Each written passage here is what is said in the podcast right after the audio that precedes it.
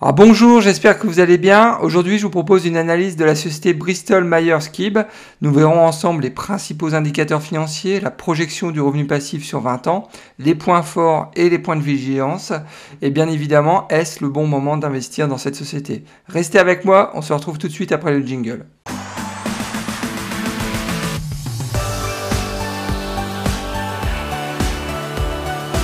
Pour ceux qui ne me connaissent pas encore, je me présente, Nicolas de la chaîne Mister Dividende. Mon objectif financier est de construire un revenu passif stable et sécurisé en investissant en bourse. Je partage avec vous et en toute transparence mes analyses boursières. Je publie en règle générale 2 à 3 vidéos par semaine, donc faut pas hésiter, inscrivez-vous, c'est entièrement gratuit. Je rappelle aussi que l'ensemble de mes épisodes sont aussi disponibles en podcast sur iTunes, Google Podcasts et Spotify. Et bien évidemment, avant de démarrer, n'oubliez pas de liker ma vidéo, c'est vraiment important pour soutenir la chaîne. Ah, je tenais à vous informer que je ne suis pas un conseiller financier, qu'il est vraiment important de prendre le temps nécessaire pour faire ses propres recherches avant d'investir en bourse. C'est pas parce que je partage mon portefeuille d'actions que vous devez foncer tête baissée pour copier mes positions. Gardez toujours votre esprit critique, c'est vraiment le meilleur moyen de faire de l'argent en bourse. Ah, il faut savoir que Bristol Myers Squibb a été créé par le docteur Edward Squibb en 1858 Bristol est spécialisé dans le développement, la fabrication et la commercialisation des produits pharmaceutiques. Les produits sont principalement destinés au traitement des cancers, des maladies cardiovasculaires, de l'hépatite et des maladies immunitaires. L'immuno-oncologie est vraiment au cœur de leur stratégie. Et un point qui est vraiment très important, c'est que Bristol a cédé plusieurs activités non pharmaceutiques pour se concentrer exclusivement sur les médicaments de marque. C'est vraiment, un point qu'il faut retenir puisqu'en fait c'est une industrie avec des barrières à l'entrée extrêmement élevées et une forte rentabilité. Donc ça c'est vraiment au cœur euh, du, euh, du modèle économique de Bristol. Ensuite, j'ai noté aussi que le portefeuille de Bristol est assez concentré puisque trois médicaments représentent 67% des ventes, sachant et ça c'est un point de vigilance, qu'il euh, perdra l'exclusivité de ces, trois médicaments entre 2022 et 2028. Face à ces échéances, Bristol a investi euh, dans le rachat de sociétés pour une meilleure diversification euh, de son portefeuille. En 2019, ils ont acheté Celgene pour 90 milliards de dollars et en 2020, ils ont acheté Myocardia pour 13 milliards de dollars. Alors au niveau de la répartition du chiffre d'affaires, il faut savoir que euh, Bristol fait 62% de leur chiffre d'affaires aux États-Unis, 23% en Europe et 14% euh, entre euh, l'Asie Pacifique. J'ai aussi noté trois principaux concurrents, Eli Lilly, symbole LLY, Merck, symbole MRK, et Pfizer, symbole PFE. Ah, je tenais à remercier Axel qui m'a demandé euh, il y a quelques semaines de passer en revue Bristol Meilleur Skib. Donc merci à toi, j'ai encore appris euh, beaucoup de choses. Et comme il euh, faut savoir, je ne suis pas actionnaire actuellement de Bristol Meilleur Skib. Donc ce que je vous propose en fin de vidéo, c'est de partager avec vous et en toute transparence les positions que j'ai sur Johnson Johnson. Alors le symbole de Bristol Myers Squibb c'est BMY du secteur de la santé. Son dividende est à 3,28%. Je considère que son dividende est aussi très bien sécurisé. On va en reparler par la suite. Son payout est à 28%. Euh, le titre se négocie autour de 60 dollars et on est sur une capitalisation boursière de 133 milliards de dollars. Alors au niveau de l'analyse du titre, il faut savoir que le rendement euh, est actuellement supérieur de 11% par rapport à sa moyenne sur 5 ans. Je rappelle que le rendement du dividende est à 3,28% actuellement, alors que sa moyenne sur 5 ans, on a un rendement de 2,94%. Donc là, il y a quand même un point d'entrée qui est intéressant. Au niveau du PER, il faut savoir que le PER est actuellement inférieur par rapport à sa moyenne sur 5 ans, puisque son PER très faible hein, est actuellement à 7,5, alors que sa moyenne sur 5 ans, on a un PER à 11,8. Et un troisième point d'entrée, j'ai envie de dire, qui est aussi très intéressant, c'est que si on compare le PER de Bristol à 7,5 avec le PER du secteur aux États-Unis, donc de la santé, qui a 19,3, on voit que là, le gap, il est de plus de 12 euh, points, donc c'est vraiment énorme. Et d'une manière générale, j'ai envie de dire que là, si on s'arrêtait juste à l'analyse du titre, il y a euh, trois points euh, d'entrée qui sont vraiment intéressants pour investir dans cette société. Ajoutons maintenant un coup d'œil sur les historiques du cours, à savoir que sur les 12 derniers mois de l'année, euh, le titre de Bristol a vraiment végété puisqu'ils ont pris dividende intégré 3,33%, donc c'est vraiment ridicule, alors que la S&P 500 sur la même période a pris 31%.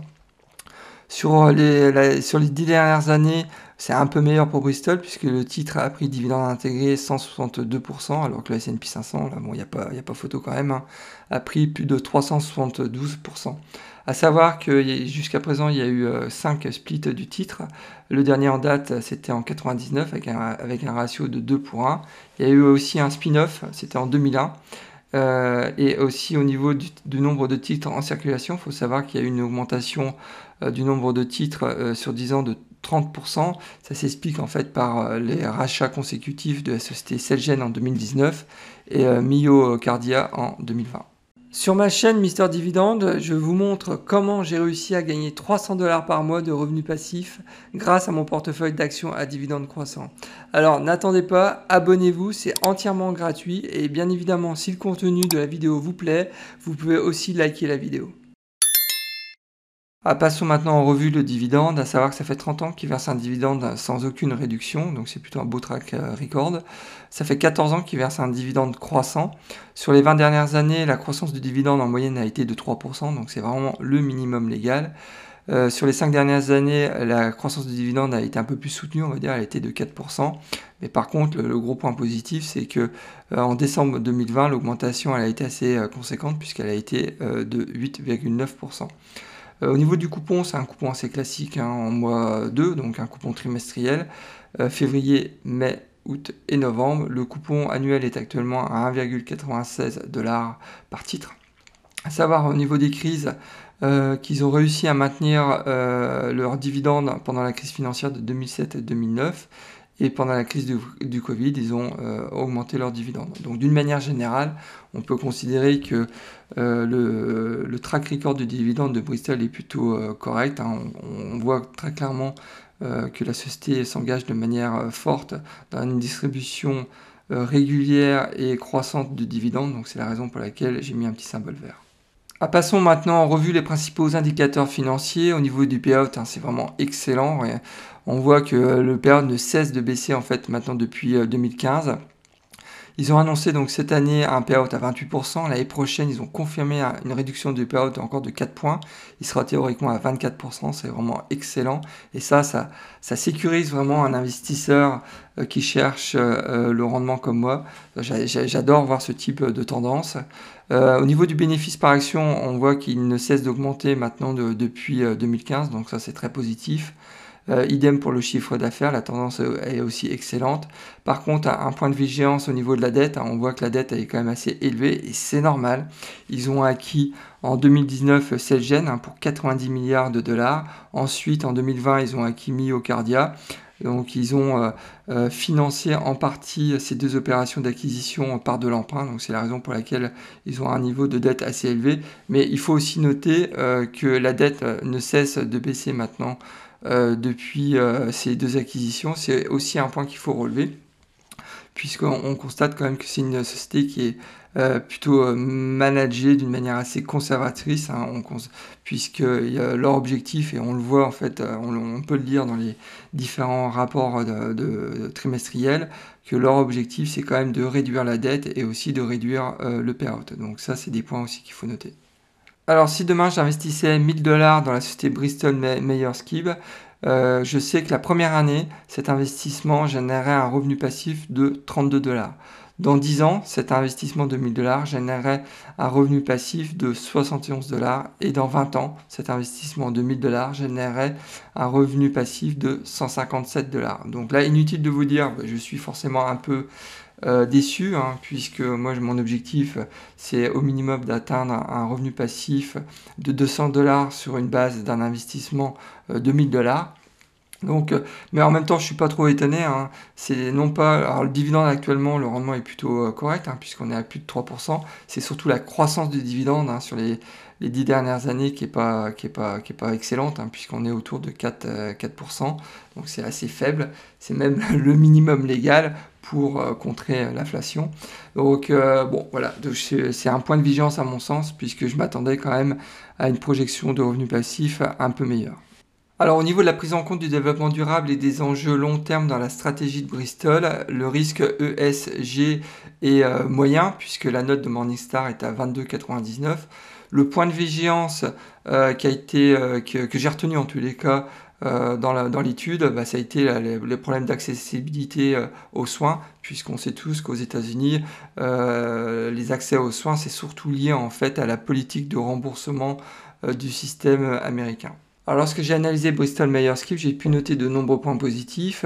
Alors le, premier, sans surprise, hein, c'est le rendement du dividende qui est quand même supérieur à 3%, donc c'est quand même un point qui est très positif pour une société du secteur de la santé aux États-Unis.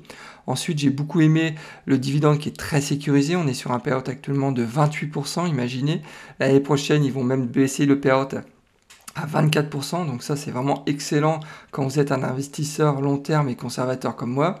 Et ensuite, j'en ai pas encore parlé, ils ont quand même une note de crédit de A, donc ça c'est aussi excellent puisque ça leur permet aussi euh, d'avoir, euh, en tout cas ça leur offre une possibilité euh, pour pourquoi pas demain racheter de nouvelles sociétés.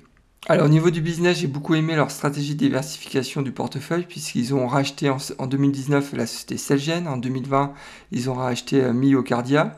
Ensuite, il faut savoir que du fait de leur positionnement, ils ont un fort pouvoir de fixation du prix sur leur gamme de produits. Et ça, c'est vraiment un élément essentiel dans la rentabilité d'un business model dans le secteur de la santé, il faut le savoir. Ensuite, euh, il faut savoir aussi qu'ils ont un potentiel de croissance vraiment très très important avec euh, le médicament Optivo. J'espère que je ne me trompe pas dans la prononciation. Le potentiel de croissance est quand même euh, vraiment très important puisqu'il est estimé à 10 milliards de dollars. Alors actuellement le médicament est en cours d'approbation par la FDA, ils sont en dernière phase. Euh, théoriquement il devrait être commercialisé en fin d'année ou au début d'année 2022. Ensuite, on n'en parle pas assez, mais ils ont un partenariat stratégique dans le domaine cardiovasculaire avec Pfizer. Et ça, c'est vraiment un point qui est très très important puisque ça leur permet bah, de réduire les risques dans les lancements produits. Ça leur permet aussi de baisser euh, les coûts de développement et de commercialisation euh, euh, des médicaments. Et enfin, j'ai beaucoup aimé aussi, euh, et on le voit euh, dans les calls trimestriels et annuels, ils ont un engagement fort dans la distribution annuelle du dividende. Et ça, c'est aussi un point essentiel quand vous êtes un investisseur qui cherche le rendement. Ah, j'ai aussi noté plusieurs points de vigilance hein, concernant Bristol. Le premier, bah, c'est la projection du revenu passif inférieur à 200 euh, dollars. Donc c'est vrai que je suis un peu déçu. J'en ai déjà parlé. Le niveau d'endettement qui est relativement élevé avec le rachat surtout de la société Celgene qui ajoute en fait une dette euh, importante. Mais ce qu'il faut noter, c'est que quand même depuis 2019, on constate quand même une réduction importante de la dette et ça montre une nouvelle fois l'approche assez conservatrice en fait du management de cette société. Alors au niveau du business, hein, il faut quand même noter, il y a quand même des points de vigilance vraiment très très importants, hein, puisque j'en ai parlé en introduction, il y a une perte de l'exclusivité de leurs trois blockbusters, à savoir le Rêve Limide, qui représente 28% de leur chiffre d'affaires, ils perdent l'exclusivité en fin 2022, donc c'est prochainement. Hein. Ensuite, le, médicament Elikis, donc qui représente 23% de leur chiffre d'affaires, ils perdent l'exclusivité de ce médicament en 2026. Et enfin l'Optivo, donc qui va être euh, sur le marché en début 2022, qui, qui va représenter 16% de leur, chiffre, de leur chiffre d'affaires et ils vont perdre l'exclusivité normalement en 2028.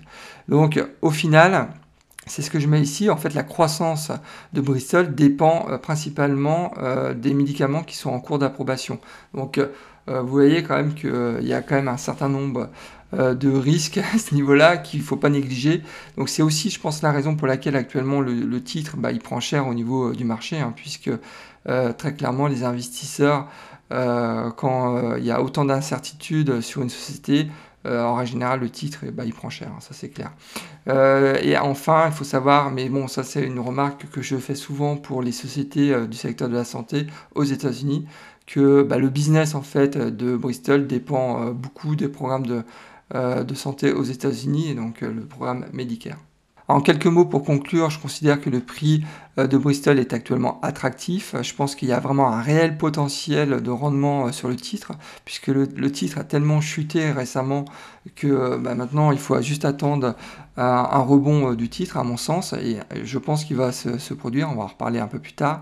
Ensuite, la sécurité, du dividende, est vraiment excellente. Hein, j'en ai déjà parlé. On est sur un période de 28%. L'année prochaine, le période sera à 24%. par contre, c'est vrai que la projection du revenu passif est actuellement mauvaise du fait de la croissance annuelle du dividende qui est pas bonne. Mais euh, si demain euh, le management s'engageait sur une croissance du dividende de moins 5-6%, je suis certain euh, que la projection du revenu passif, du revenu passif pardon, sera bien meilleure. Je pense que cette société peut convenir à un investisseur qui est orienté sur la croissance du portefeuille. C'est vrai que depuis un an, le titre il a pris 3%, donc il végète, hein, et 3% de dividendes intégrés. Donc imaginez. Mais euh, il va avoir un rebond, j'en suis certain. Il suffit que euh, Optivo, donc euh, que les résultats soient positifs et que la FDA, la FDA approuve en fait la commercialisation de ce médicament et vous allez voir le, titre va, va rebondir. Ça, moi, j'en suis quasiment persuadé. Je pense aussi que, au vu des fondamentaux qui sont extrêmement solides, et puis le management aussi de la société qui est assez conservatrice au final, euh, je pense que ce titre aussi peut convenir à un investisseur qui, euh, est conservateur long terme comme moi. Mais par contre, euh, je pense pas que le titre peut convenir à un investisseur qui soit proche de la retraite ou à la retraite. C'est vrai que le dividende est, est au final de un peu plus de 3%, donc c'est vrai que c'est pas assez élevé, je pense, pour quelqu'un qui est à la retraite ou proche de la retraite. Ah, sans surprise, hein, vous aurez compris que je suis très très intéressé euh, par cette société. Hein. donc c'est la raison pour laquelle je vais intégrer immédiatement Bristol Myers Squibb dans ma, dans ma watchlist. Hein. ça c'est clair, c'est vraiment une société qui a des fondamentaux qui sont très solides. Je, considère que la, société est actuellement sous-évaluée par le marché. Et pour preuve, le, titre est actuellement autour de 60 dollars. Le fair value price de Morningstar est à 68 dollars. Donc, euh, alors mon objectif, je vais pas, je vais pas acheter, c'est clair, sur ce mois-ci. Mais ce que je vais faire, c'est que très certainement le mois prochain, ça je vous tiendrai au courant comme d'habitude, je vais commencer à acheter par tranche de 1000 dollars avec une exposition max de 3% euh, de mon portefeuille. Euh, ça veut dire que euh, au niveau des frais de transaction, ça sera des frais de transaction à 0,05% pour un montant de 1000 dollars et je passerai par mon broker Interactive Broker. Ah, comme convenu et en toute transparence, je partage avec vous les positions que j'ai sur Johnson Johnson. J'ai actuellement 40 euh, titres pour une valeur marché de 6460 euh, dollars. J'ai déjà reçu 179 dollars de revenus passifs, donc de dividendes. En 2021, j'ai reçu 122 dollars de revenus passifs. La projection de mes revenus passifs euh, sur les 12 prochains mois est de 170 dollars. Ma plus-value latente sur ce titre est actuellement de 11,90% et j'ai une plus-value latente en dollars de 706 dollars. Eh bien écoutez, nous arrivons déjà à la fin de cet épisode. J'espère que le contenu euh, vous a plu. Dans ce cas-là, n'oubliez pas de liker ma vidéo. C'est vraiment important pour euh, soutenir la chaîne et m'encourager à continuer ce type euh, de contenu. Et si vous n'êtes pas encore inscrit, il ben, ne faut pas attendre. Hein. Inscrivez-vous à ma chaîne YouTube, c'est entièrement gratuit. Eh bien écoutez, je vous souhaite plein de bonnes choses et je vous dis au prochain épisode et surtout bon trade. Au revoir.